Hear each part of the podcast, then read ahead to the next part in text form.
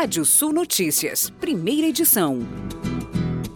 Economistas consultados pelo Banco Central no relatório Focus esperam que o dólar chegue a R$ 5,57 em 2025, enquanto a inflação medida pelo IPCA deve ficar em 5,03% e a taxa básica de juros a Selic em 11,50%.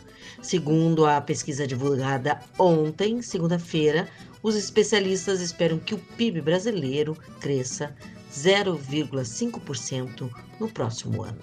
Diante do avanço do produto interno bruto, o PIB do agronegócio, que cresceu mais de 90% nos últimos 50 anos, cresceu também o interesse do mercado financeiro, que desenvolveu diversos produtos baseados em atividades ligadas ao campo. Um desses produtos é o Fiagro, que traz regras e estímulos tributários para a negociação de ativos do setor agropecuário no mercado de capitais. Empresas pequenas temem aumento de imposto no comércio eletrônico. Na última quinta-feira, dia 16 de dezembro, a Câmara dos Deputados aprovou o projeto de lei que regulamenta a cobrança do ICMS, ou Imposto sobre Circulação de Mercadorias e Serviços, nas vendas diretas para consumidores finais. E o ministro da Infraestrutura, Tarciso Gomes de Freitas, disse ontem em Brasília que, sem a intervenção da Agência Nacional de Aviação Civil, ANAC, na Itapemirim Transportes Aéreo, a ITA, o problema poderia ter sido mais grave.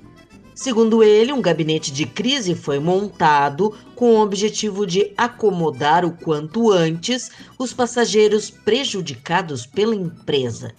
Ontem, durante entrevista coletiva destinada à divulgação do balanço de ações da pasta, o ministro classificou a situação como grave e triste. O grupo Itapemirim paralisou desde a última sexta-feira, dia 17, as operações de sua companhia aérea ITA, o que provocou confusão entre os passageiros da companhia que já esperavam embarque nos aeroportos. Na finalização dos trabalhos desse ano, o Congresso derrubou na última sexta-feira os vetos do presidente Jair Bolsonaro a um projeto de lei que ampara o agricultor familiar e cria uma série de medidas para diminuir os impactos causados pela pandemia. A proposta ficou conhecida como Lei Assis de Carvalho, segunda já que a primeira, de 2020, foi inviabilizada devido aos vetos presidenciais e que não foram derrubados na época. Com a nova lei, os agricultores familiares que estão em situação de pobreza irão receber um auxílio de no mínimo R$ 2.500 por família. Além disso, o projeto também prevê a criação de uma linha de crédito especial para agricultores familiares e pequenos produtores de leite, com taxa zero de juros e prazo para pagamento de no mínimo 10 anos. A lei ainda precisa ser regulamentada depois da promulgação que deve acontecer nesta semana. Fiscais do Instituto de Defesa Agropecuária do Estado do Mato Grosso, o IDEA-MP, deflagraram o ingresso de boiada oriunda da Bolívia em território matogrossense, durante fiscalização na região de fronteira. Por meio do drone, os fiscais destacaram a boiada de 126 cabeças seguindo a pé até a propriedade rural. O caso ocorreu na última quinta-feira, dia 15 de dezembro.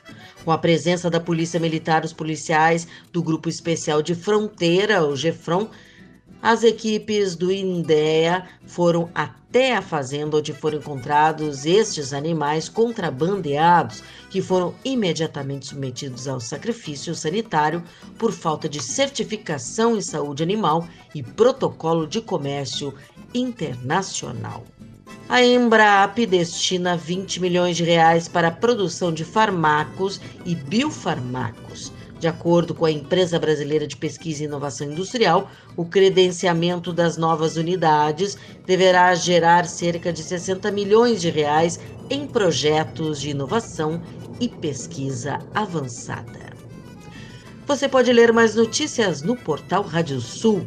Pode ouvir esse boletim no seu agregador favorito do podcast. Eu, Kátia Desessar, volto no Rádio Sul Notícias na segunda edição, às 18 horas. Previsão do tempo. Olá, ouvintes da Radiosul.net. Tempo mais aberto em grande parte do interior na manhã de hoje, maior cobertura de nuvens no leste, mínimas ficaram abaixo dos 20 graus em grande parte das regiões, acima dos 20 no oeste. Durante a tarde, as temperaturas passam dos 35 graus e tem chance de pancadas de chuva com pouco volume entre a tarde e a noite dessa terça-feira, alerta de ventos fortes e possibilidade de trovoadas. Tendência de chuva de maior volume para quarta-feira em pontos do noroeste.